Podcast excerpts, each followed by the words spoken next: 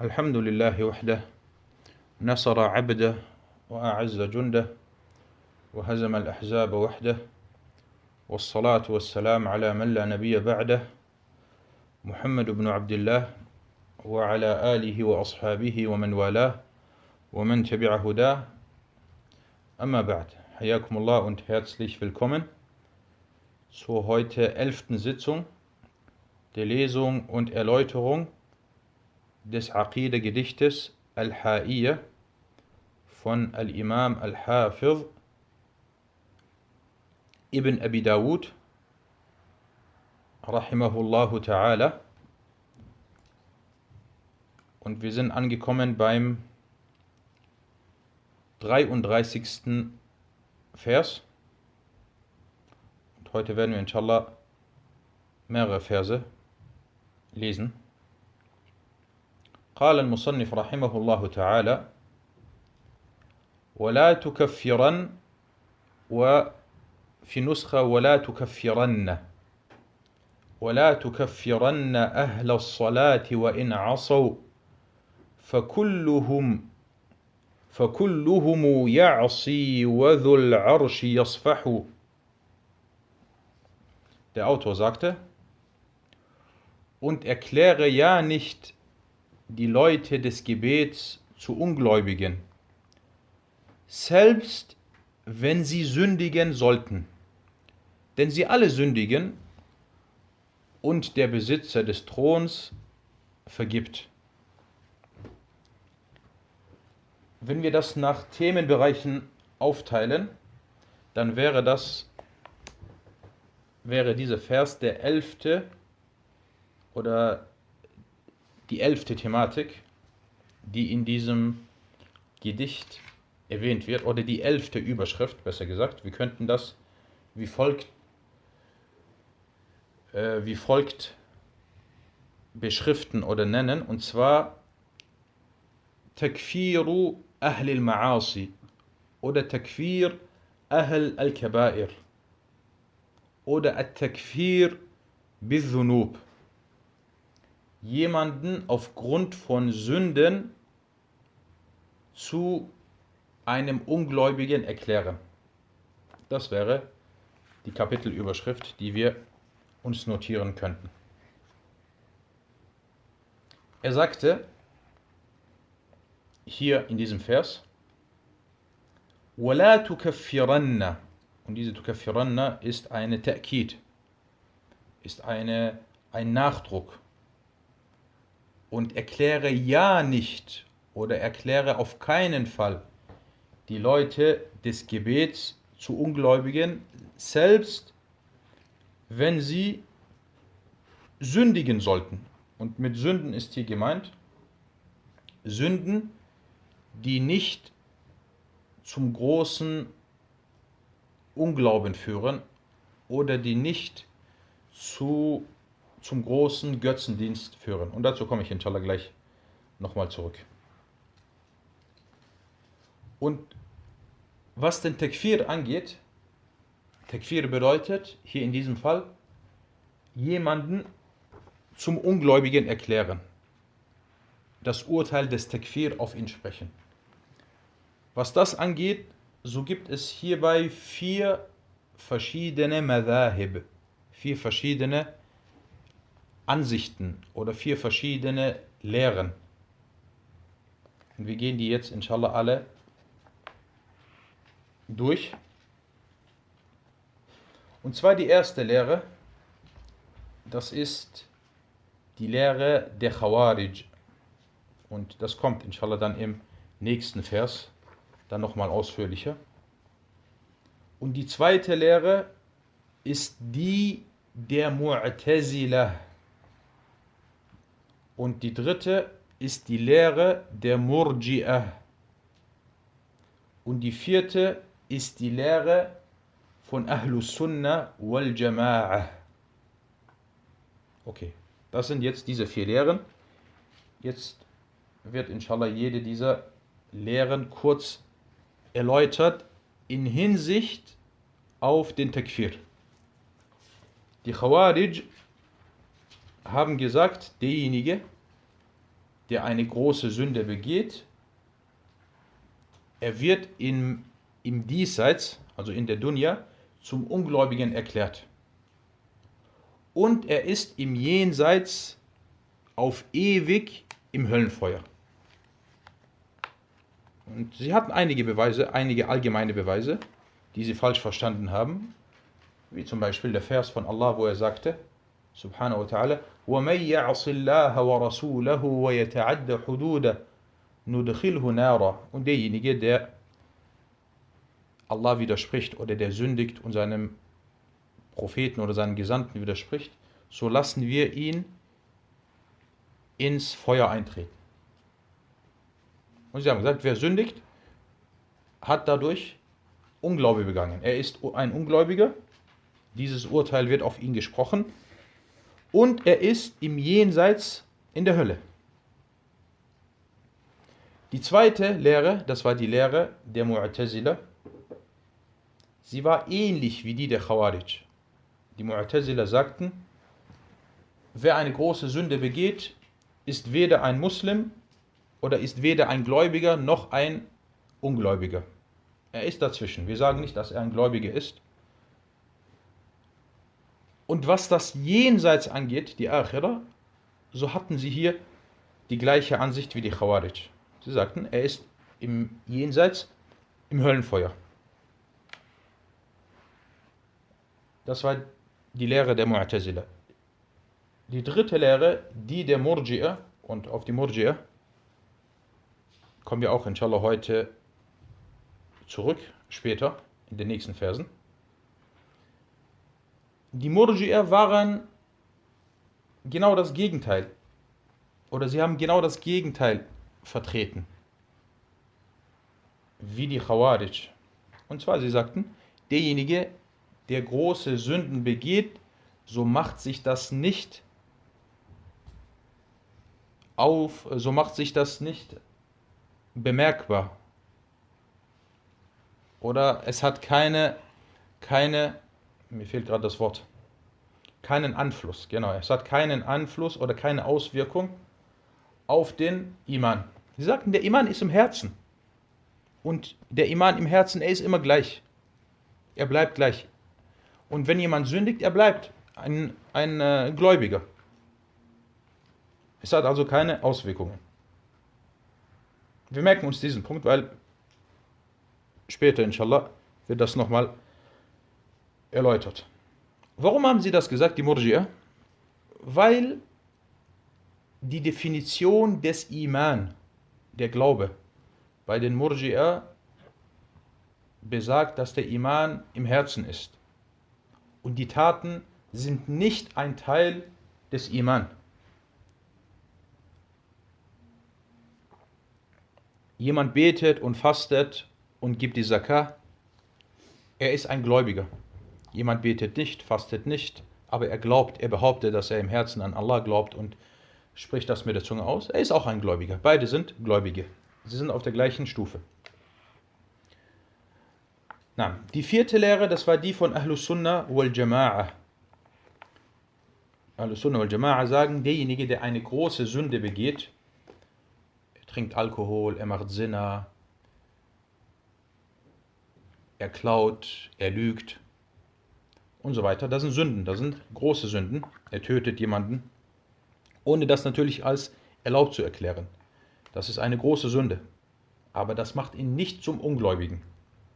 Aber, es macht ihn nicht zum Ungläubigen, aber es macht sich bemerkbar auf seinen Glauben. Sein Iman sinkt dadurch, durch diese gro gro äh, große Sünde, sinkt sein Iman und er wird schwächer und schwächer und schwächer.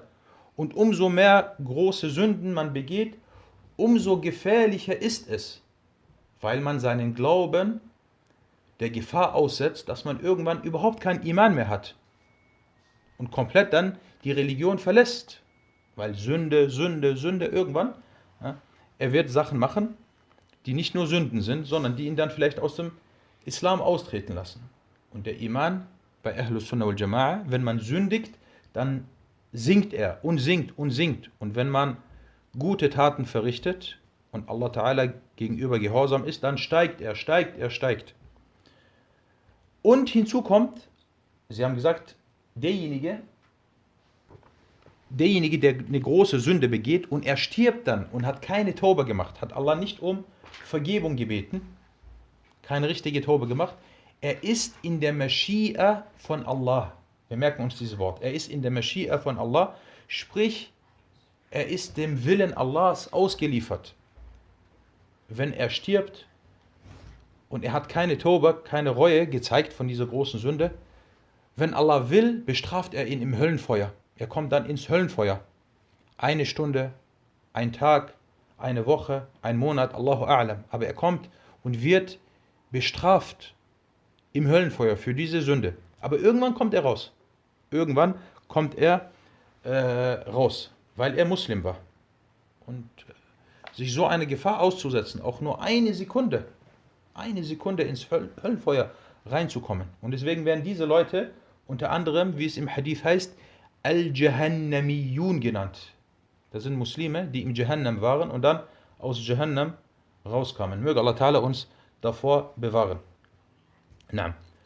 Und sie sagten, Ahlus Sunnah al-Jama'a sagen, Allah subhanahu wa ta'ala sagte im Koran unter anderem, Inna Allah la yaghfiru an yushraka bih wa yaghfiru ma duna dhalika liman yasha. Wahrlich, Allah vergibt nicht den, Göttes, den Götzendienst, er vergibt nicht den Schirk, aber er vergibt alles andere, was darunter ist. Andere Sünden vergibt Allah, dem er will oder wem er will. Von daher Ahlus Sunnah wal Jama'a sagen, die Sünden haben eine Auswirkung auf den Iman. Sie lassen den Iman schwächer werden und sie können verursachen oder ein Grund dafür sein, dass man im Höllenfeuer bestraft wird. Aber man wird dadurch nicht zum Ungläubigen durch die große Sünde. Und der Muallif sagte hier, als ob er sagen will, als ob er sagen will, und erkläre die Leute, die das Gebet verrichten, nicht zu Ungläubigen. Als ob er sagen will, derjenige aber, der nicht betet, der wird zum Ungläubigen erklärt, weil das Gebet ist zwar eine Sünde, ist eine Tat, aber sie ist eine Tat, wenn man das Gebet komplett unterlässt, dann ist das Unglaube oder hat man Unglaube begangen und den Islam dadurch verlassen. Abgesehen davon, ob man, ob man das Gebet unterlässt, weil man es leugnet, dann sowieso, oder weil man faul ist. Na, selbst wenn sie sündigen, und mit sündigen ist hier gemeint, Sünden, die kein Kuffer sind, Sünden, die kein Schirk sind. Aber es gibt Sünden, wir sagen, das ist eine Sünde, aber es ist auch Schirk. Jemand kommt und beleidigt Allah, beleidigt die Religion, macht sich über die Religion lustig. Das ist eine Sünde, ja?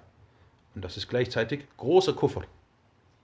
Ja, großer Kuffer und keiner wird hierbei entschuldigt, außer derjenige, der Mukrah war, der dazu, äh, der dazu gezwungen wurde. Der ist entschuldigt. Aber ansonsten ist keiner hierbei entschuldigt.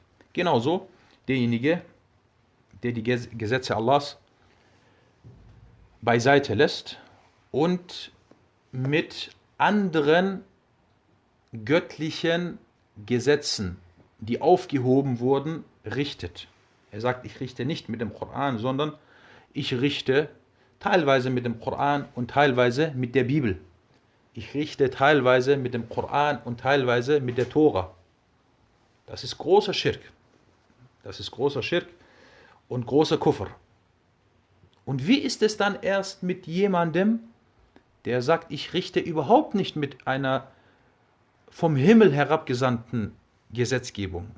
Vielmehr richte ich mit, mit einem Unfug, den die Menschen, den die Menschen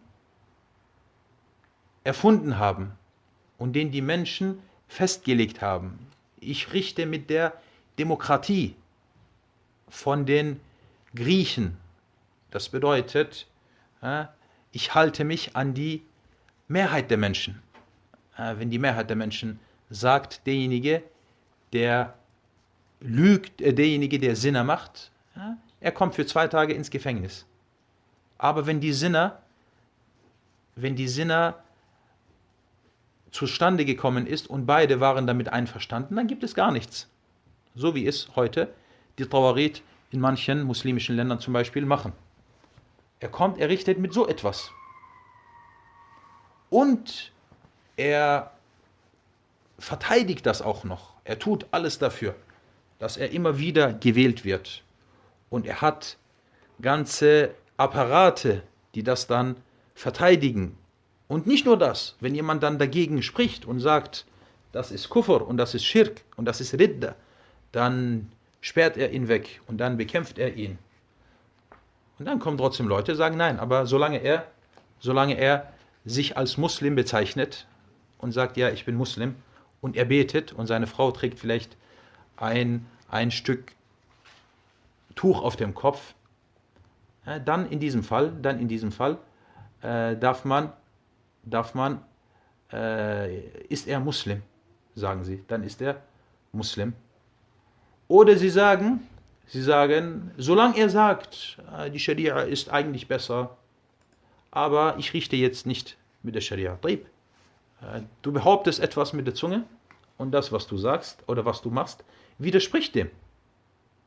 Äh, das ist Tanaqud. Das eine widerspricht äh, dem anderen. Und deswegen derjenige, der nicht mit den Gesetzen Allahs richtet, das ist nicht nur ein Kafir, sondern das ist ein Tarut, der sich selbst zu einem Gott gemacht hat. Allah sagt, das ist halal, das ist haram. Er kommt, er sagt, nein, ich sage, das ist halal und das ist haram. Es sei denn, jemand richtet zum Beispiel normalerweise nach dem Islam, immer, er ist ein Richter und er richtet nach dem Islam. Und dann bei einer Sache, bei einer Sache, bei einem Fall zum Beispiel, hat er falsch gelegen oder er hat sich bestechen lassen. Normalerweise er immer nach dem Islam, aber er hat sich heute bestechen lassen, weil derjenige, der bei ihm war im Gericht, das ist sein Freund oder das ist sein Onkel oder das ist sein Verwandter, er hat sich bestechen lassen. Das ist, was Kufr al-Asghar genannt wird, der kleine Kufr. Der kleine Kuffer, der nicht wie der große Kuffer ist, aber der immer noch schlimmer und enormer ist als die große Sünde. Darüber reden wir, wenn wir über Kufr al-Asghar reden oder Kufr duna Kufr, das ist damit gemeint. Aber nicht derjenige, der kommt und die Gesetze Allahs mit Füßen tritt und sie komplett umändert und beiseite schafft und das noch verteidigt, sein hässliches erfundenes Gesetz verteidigt und denjenigen, der dagegen spricht, auch noch bestraft. Und äh, dann zu sagen, dann zu sagen, ja, aber er ist ja schwach. Er muss das machen. Okay, wenn du schwach bist und wenn du das machen musst, dann, dann geh weg. Dann verschwinde, geh weg, setz dich zu Hause hin in deinen vier Wänden und lies den Koran. Keiner hat dich dazu gezwungen, dass du Wahlkampf machst, Milliarden für deinen Wahlkampf ausgibst, alles dafür tust, dass du dann gewählt wirst und dann, äh, wenn du an der Macht kommst und du bist 15, 16, 18 Jahre an der, äh, an der Herrschaft. Mashallah, was hast du geschafft an der, in diesen 15, 18 Jahren? Du hast immer noch nicht geschafft, auch nur im Ansatz irgendetwas umzuändern. Nicht nur das. Du sagst sogar Tag und Nacht, sagst du, dass du eigentlich äh, weiterhin mit, mit deinen menschengemachten Gesetzen richten willst. Na, und äh, äh dazu kommen wir vielleicht auch später nochmal, wenn wir auf die Verse der Murji'a kommen. Na, von daher, das gilt hier, Takfir bil Ma'asi, wenn die Sünde kein Kufr und kein Schirk ist, kein klarer Kufr und kein klarer äh, Schirk ist. Na, und dann sagt er, وَذُو الْعَرْشِ يَصْفَحُ und der Träger oder Afan, der Besitzer des Throns vergibt, Allah subhanahu wa ta'ala, sagte, und er vergibt, was unter dem Schirk und unter dem Kufr ist, wem er will. Na, das soweit zu diesem Vers. Kommen wir zum nächsten Vers. قال المصنف رحمه الله ولا تعتقد رأي الخوارج إنه مقال لمن يهواه يردي ويفضح Der Autor sagte, und glaube nicht an die Ansicht der Khawarij, denn sie ist gewiss eine Aussage, wer ihr zugeneigt ist, der wird zu Fall gebracht und bloßgestellt. Das ist die zwölfte Überschrift oder die zwölfte Thematik, die in, diesen, in diesem Aqidah-Gedicht erwähnt wird. Und wir könnten hier als Überschrift schreiben, die Khawarij, die Ansicht der Khawarij oder die Aqidah der Khawarij. Die Khawarij wurden so genannt, weil sie, als sie auftraten oder als sie zum Vorschein kamen, machten sie Khuruj gegen den muslimischen Führer, gegen Ali ibn Abi Talib radiyallahu an. Er war damals der Führer der Muslime und sie gingen gegen ihn raus und erklärten ihn zu Ungläubigen.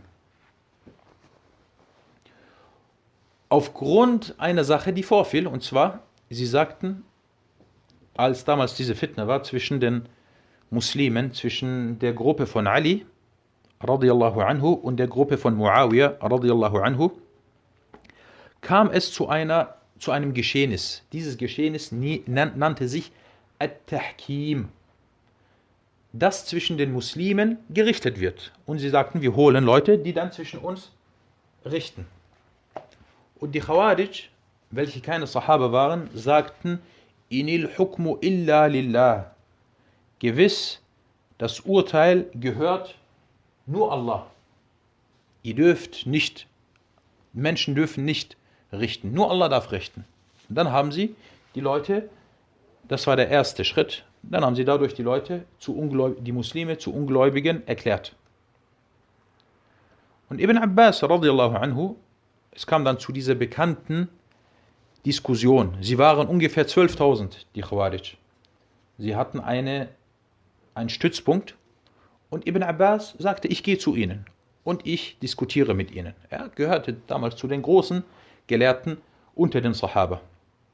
Er ging dann zu ihnen und es kam dann zu dieser bekannten Diskussion, zu dieser bekannten Munawara, Disput könnte man das nennen, glaube ich.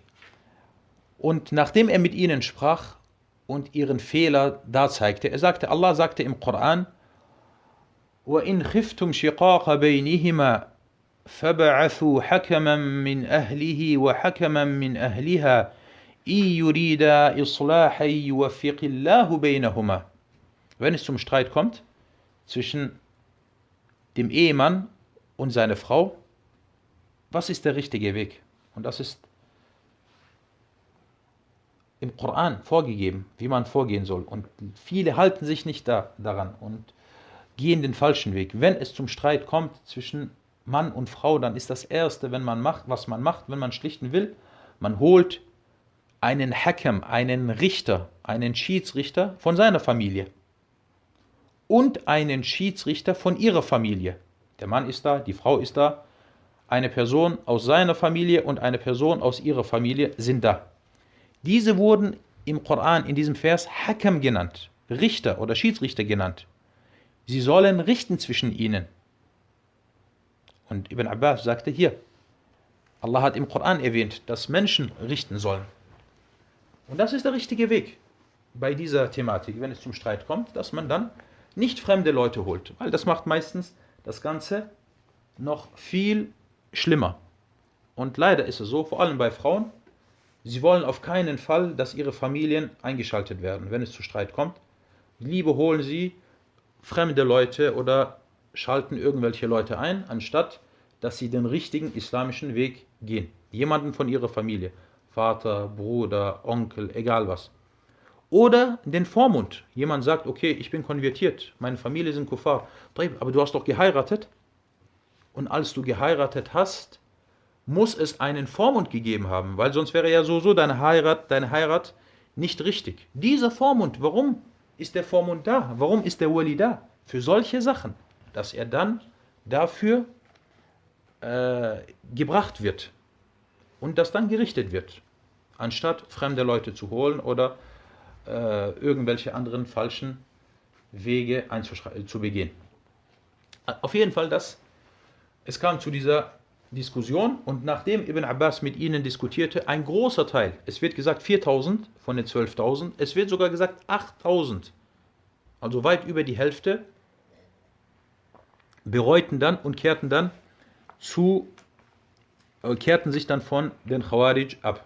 Und das Zeichen der Khawarij, wie schon im vorigen Vers erwähnt wurde, ist, dass sie, oder eines der Zeichen, eines der Anzeichen der Khawarij ist, dass sie die Muslime durch eine Sache zum Ungläubigen erklären, die kein Unglaube ist. Und das ist eine gefährliche Sache. Vor allem die früheren Khawarij haben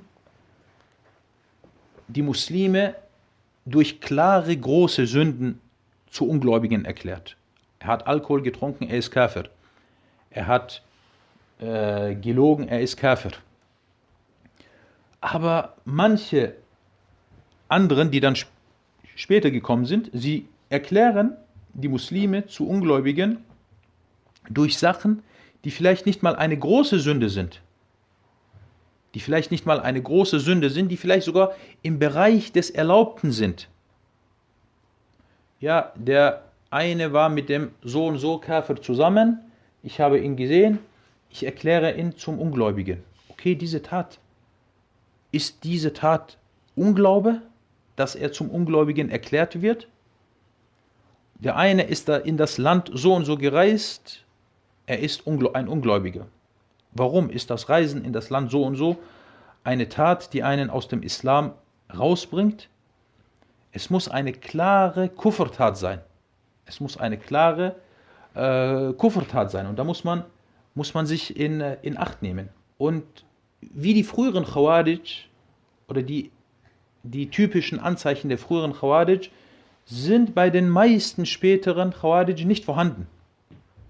Außer vielleicht bei den, bei, den äh, äh, bei manchen, bei manchen Gruppierungen, die vielleicht noch heute äh, in äh, die Ibadiyya, die vielleicht im Oman vorhanden sind und im Süden Algeriens, das, sind, das ist noch eine Sekte, sie gehören zu der Sekte der Khawarij. Aber äh, wie früher, so die Khawarij, solche sind heute nicht vorhanden, aber es gibt immer noch. Die Khawarij, gibt es. Oder Leute, die ähnlich wie sie sind oder die in diese Richtung gehen, die sind immer noch äh, vorhanden. Und manche von ihnen sind teilweise, teilweise schlimmer als die früheren Khawarij, weil die früheren Khawarij, wie gesagt, sie haben durch große Sünden die Leute zu Ungläubigen erklärt. Und Sie hatten aber gleichzeitig auch viele guten Taten. Sie haben den Koran gelesen und sie haben gebetet und, und heute manche Leute, über die man sagt, das sind Khawarij, obwohl ich das nicht äh, ungern mag, einfach so immer dieses Wort zu, zu, äh, zu gebrauchen, wenn es nicht an der richtigen Stelle ist. Weil manche sind Rulat, sie haben eine Art von Übertreibung oder sie haben vielleicht eine Eigenschaft der Khawarij oder sie sind nah an den Khawarij, aber man muss hier immer das Ganze genau überprüfen und nicht wie wild um sich werfen, weil heutzutage ist es bei manchen Mode und üblich. Er wirft wild mit diesem Wort Khawarij, Khawarij, wirft er äh, um sich und oft meint er damit Leute von Ahlus Sunnah wal Jama'a. Für ihn ist äh, jemand ein Khariji, der Takfir auf einen Laizisten macht. Subhanallah. Äh, jemand hat einen klaren äh, Burhan, ein klares Zeichen und sagt, ja, diese Person ist, äh, macht etwas, was klar dem Islam widerspricht und ein klarer Unglaube ist, wofür ich ein klares Zeichen habe. Deswegen spreche ich zum Beispiel diesen Takfir auf ihn. Man kann kommen und sagen, du hast hier vielleicht einen Fehler gemacht oder du hast hier äh, die Sache falsch verstanden. Darum geht es nicht. Aber dass du dann kommst und dann im Umkehrschluss sagst, er ist ein Khariji, weil er Takfir auf einen Kommunisten gemacht hat oder auf einen Laizisten oder auf einen was weiß ich was. Und deswegen muss man aufpassen bei der Verwendung von diesem Wort.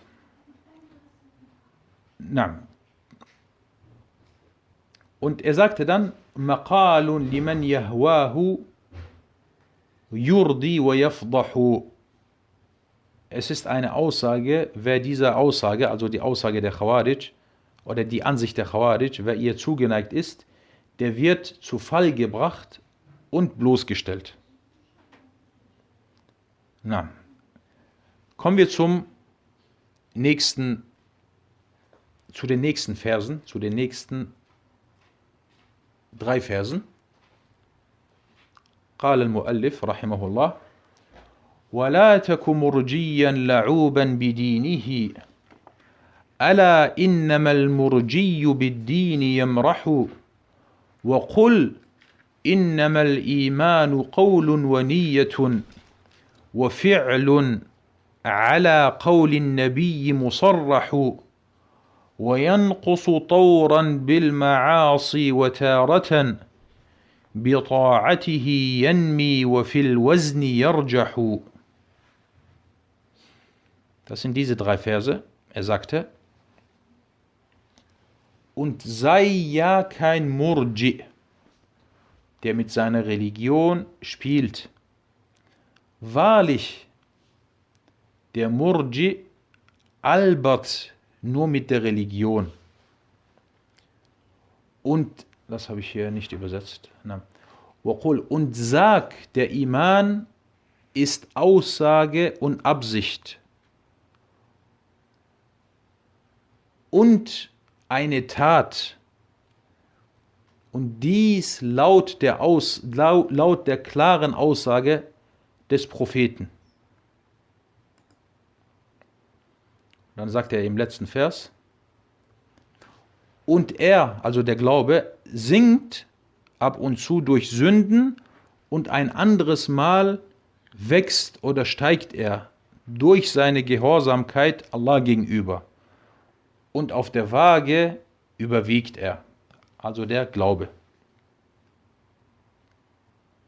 Na, diese drei Verse, wir können als Überschrift hier schreiben die Murji'a oder die Aqidah der Murji'a. Und das ist die 13. die 13. Thematik oder die 13. Kapitelüberschrift, die wir hier haben bei diesem Gedicht. Und es geht hier um die Murji'a. Die Murji'a sind diejenigen, die sagen, es gibt verschiedene Stufen, aber sie alle sagen, der der, die Taten oder die Verrichtung der Taten sind kein Bestandteil des Iman. Es gibt die einen, die sagen, wenn du nur mit der Zunge aussprichst, La ilaha illallah, dann bist du ein Gläubiger. Das sind die Karramiyya. Die zweite Gruppe von ihnen sagt, wenn du, wenn du mit dem Herzen glaubst, nur mit dem Herzen glaubst, dann bist du ein Gläubiger. Das sind unter anderem die Asha'ira und die Maturidiyya. Die dritte Gruppierung von ihnen sagt, es reicht, dass du, dass du weißt, dass es Allah gibt. Dass du weißt, es gibt Allah. Dann bist du ein Gläubiger. Das sind die Jahmiyyah. Und laut den Jahmiyyah wäre dann natürlich Pharaon auch ein Gläubiger, weil er wusste, dass es Allah gibt. Und die vierte Gruppierung sind die Murji'at al-Fuqaha oder die Hanafiya, die Ahnaf. Sie sagten, der Iman ist der Glaube mit dem Herzen und die Aussage mit der Zunge, ohne die Verrichtung der Taten. Die Verrichtung der Taten ist kein Bestandteil. Und diese, diese vierte, sie sind vergleichbar mit den anderen drei natürlich viel besser. نعم, er sagte, وَلَا تَكُ مُرْجِيًّا لَعُوبًا بِدِينِهِ Und sei kein Murji, der mit seiner Religion spielt. Wahrlich, der Murji albert nur mit der Religion rum. Und der Irja ist eine Sache oder ist ein Glaube, der weit verbreitet ist. Unter den Laien oder unter dem Allgemeinvolk. Es gibt einen bekannten Satz, den man oft hört. Der Glaube ist im Herzen. lass mich doch, der Glaube ist im Herzen. Das ist Irja. Das ist sogar schlimmer Irja. Der Glaube ist im Herzen, das stimmt. Aber er ist auch auf der Zunge. Und er ist auch äh, in den Taten. Er ist nicht nur im Herzen. Es reicht nicht zu sagen, äh, weil das ist schlimm, das ist sogar eine schlimme Art von Irja. Der, der Glaube ist im Herzen. Wieso betest du nicht? Ach, lass mich doch, der Glaube ist im Herzen. Wieso fastest du nicht? Lass mich, der Glaube ist im Herzen. Hauptsache ein gutes Herz haben. Hauptsache mit dem Herz glauben. Und das ist Irja und das ist weit verbreitet unter dem Allgemeinvolk. Na, sie wurden Murji'a genannt, weil sie, den, weil sie die Taten nach hinten schieben. Lass die Taten, die Taten ja, sind eine Sache zwischen mir und Allah. Hauptsache, ich glaube im Herzen oder ich glaube mit dem Herzen. Sie spielen mit der Religion. Warum spielen sie mit der Religion? Jemand hat niemals gebetet, hat niemals gefastet, hat niemals die Zakah entrichtet, hat niemals die Hajj gemacht, hat niemals eine gute Tat verrichtet in seinem ganzen Leben. Und dann sagen sie, ja, und hat alle Sünden begangen, macht alle möglichen Sünden. Und dann sagen sie, ja, das ist ein Gläubiger, das ist ein Muslim. Einer meinte sogar zu mir, sagte, ich zahle mehr Zakah als ihr, weil ich zahle, äh, ich hatte dann, äh, ich habe mit ihm gesprochen, er meinte, nein, nein, ich zahle die Zakah, weil ich zahle Steuern an den Staat und deswegen ich zahle sogar mehr Zakah, weil im Islam muss man nur 2,5% zahlen, ich zahle mehr, ich habe das ausgerechnet. Deswegen, was ich mache mit den Steuern, ist sogar noch besser als eure Zakah. Nein. Und deswegen, sie spielen, sie spielen mit der, mit der Religion. Nein, die 35, 36. habe ich nicht abgetippt. Ich habe das äh, übersprungen. Äh, aber ich habe es euch ja gerade inshallah äh, diktiert. Na. Und der Irja ist eine Religion, die von den Verbrechern und von den Tyrannen gemocht wird. Sie mögen das. Und sie ist eine Religion, die von den Frevlern gemocht wird. Weil der Irja bedeutet, schau nicht auf die Taten. Hauptsache, jeder, der mit dem Herzen glaubt und sagt, er ist Muslim, halas, er ist Muslim. Wir richten nicht über ihn. Wir richten nicht über, wir schauen nicht auf seine Taten. Und deswegen war das schon immer, sogar zu Zeiten der Tabi'un oder Atba'a Tabi'un, nicht Tabi'un, sondern Atba'a Tabi'un, haben die damaligen Herrscher gesagt, ja, wirklich, der Irja ist eine Religion, die von den Herrschern gemocht wird, die wir mögen. Weil mit der Religion gespielt wird und sich von der Religion komplett losgesagt wird, also von den Taten komplett losgesagt wird. Es gibt, ob du betest oder nicht betest, ist deine Sache. Es gibt kein Amr bil Ma'ruf und kein Nahi an Munkar. Du darfst dann auch nicht mehr das Gute gebieten und das Schlechte verbieten. Weil er kommt dann immer an, lass mich, der Glaube ist im Herzen. Wieso machst du diese Sünde? Lass mich. Das ist zwischen mir und zwischen meinem äh, Herrn. Ja, stimmt, es ist zwischen dir und deinem Herrn. Und ich habe, ich glaube im Herzen. Das ist äh, deswegen, das ist der Irja. Oder das ist ein Teil, was zum Irja gehört. Er sagte, Ala innamal murjiyu biddini yamrahu wahrlich der Murji albert nur mit der Religion. Er albert, indem er alles stilllegt, die ganzen Gebote und die ganzen Verbote stilllegt und sich nicht daran hält. Dann sagt er weiter, وَقُلْ إِنَّمَا الْإِيمَانُ قَوْلٌ وَنِيَّةٌ وَفِعْلٌ und sag, wahrlich, der Iman ist Aussage mit der Zunge das sind jetzt diese drei Bestandteile des Iman, die vorhanden sein müssen. Sie gehören zum Iman. Wenn einer dieser drei fehlt, dann ist der Iman, dann fehlt ein Teil vom Iman, dann fehlt ein Bestandteil vom Iman. Erstens Qawlun, die Aussage mit der Zunge, dass du mit der Zunge La ilaha illallah sagst, dass du mit der Zunge dich zum Islam bekennst. Waniyatun, der die Absicht mit dem Herzen, dass du auch im Inneren glaubst, nicht so wie die Munafiqun, die Heuchler, sie sagen La ilaha, illa, La ilaha illallah, aber sie glauben nicht. Wafi'lun und die Tat. Die Tat ist auch ein Bestandteil des Iman und deswegen gibt es etliche Verse im Koran, wo Allah erwähnt, dass diejenigen ins Paradies eintreten, die gute Taten verrichten. Er sagte immer,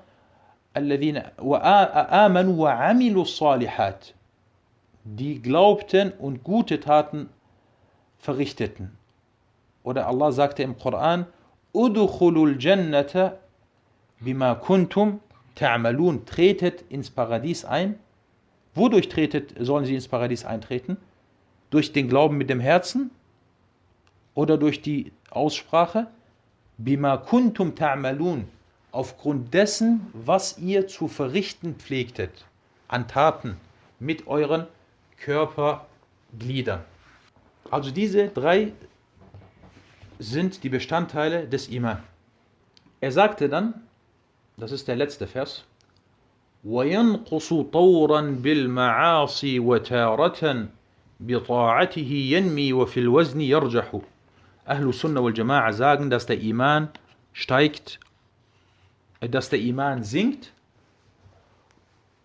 durch Sünden. Wenn du Sünden begehst, dann sinkt der Iman. Und wenn du gehorsam bist und gute Taten verrichtest, dann steigt der Iman. Allah sagte in vielen Versen im Koran diesbezüglich, äh, وإذا تليت عليهم آياته zadethum imana wa ala rabbihim yatawakkalun. Und wenn ihnen die Verse vorgetragen werden, dann steigt ihr Iman. Und Allah sagte, Hum lil kufri yawma idhin aqrabu minhum lil iman. Sie sind an jenem Tag nachdem sie eine bestimmte Sünde äh, begangen haben, sie sind dem Unglauben näher als dem Iman. Das bedeutet, der Iman sinkt und sinkt und sinkt und sinkt durch die Sünde, die man oder durch die Sünden, die man gemacht hat, so dass man fast sich dem Unglauben nähert. Er sagte, hum lil kufri yawma idhin aqrabu minhum lil iman. Sie sind dem Kufr ganz nah. Das bedeutet, ihr Iman ist, ist gesunken. Und der Prophet sallallahu alaihi wasallam sagte, Man ra'a minkum munkaran falyughayyirhu biyadi. Wer von euch etwas Verwerfliches sieht, der soll es mit der Hand ändern. فَإِن لَمْ يَسْتَطِعْ فَبِلِسَانِهِ Das ist die nächste Stufe. Wenn er es aber nicht mit der Hand ändern kann, dann soll er es mit der Zunge ändern. فَإِن لَمْ يَسْتَطِعْ فَبِقَلْبِهِ Und wenn er das nicht kann, dann mit, mit, seinem, mit seinem Herzen. وَذَلِكَ أَضْعَفُ الْإِيمَانِ Und das ist der schwächste Iman oder die schwächste Art des Iman. Das bedeutet, dass also der Iman hier nicht auf einer Stufe ist. Er ist stark, er ist mit in der Mitte und er ist schwach. Von daher, der Iman ist nicht immer auf der gleichen Stufe. Und der Prophet sallallahu alaihi wasallam sagte in einem Hadith, Al-Mu'minu al-Qawiyyu khayrun wa ahabbu ila min al-Mu'min al-Da'if. Der starke Gläubige ist besser und Allah lieber als der schwache Gläubige. Das bedeutet, es gibt einen starken Gläubigen oder einen Gläubigen, dessen Iman stark ist, und einen Gläubigen, dessen Iman schwach ist. Sprich, ihr Iman, der Iman von diesen beiden ist nicht gleich, er unterscheidet sich. Na, und mit diesem Hadith ist hier der Starke gemeint, sowohl was der Glauben angeht, als auch was, was den Körper angeht. Na, und deswegen er sagte, und der Glaube sinkt mal durch Sünden und ein anderes Mal steigt er und wächst. Und das ist die Aqidah von Ahlus Sunnah wal Jama'a. Der Iman bleibt nicht gleich. man merkt das zum Beispiel, wenn Ramadan ist, hat man einen ganz anderen Iman als davor. Die guten Taten, die man im Ramadan verrichtet, sind nicht gleich wie die guten Taten vor Ramadan. Und der Iman steigt, steigt und danach sinkt er wieder. Und das ist so, wie eine Achterbahn. Mal steigt er und mal sinkt er. Mal hat man Tage, wo man stark ist und viele gute Taten verrichtet und dann hat man wieder Tage, wo man vielleicht äh, schwächer ist. Na, das soweit zu dem heutigen Unterricht und zu diesen Versen. Und es kann sein, dass dies heute der vorletzte Unterricht war. Und inshallah haben wir noch einen Unterricht, dann sind wir bi'ithnillah mit, diesem, mit diesen Sitzungen durch. هذا والله تعالى أعلم وصلى الله على محمد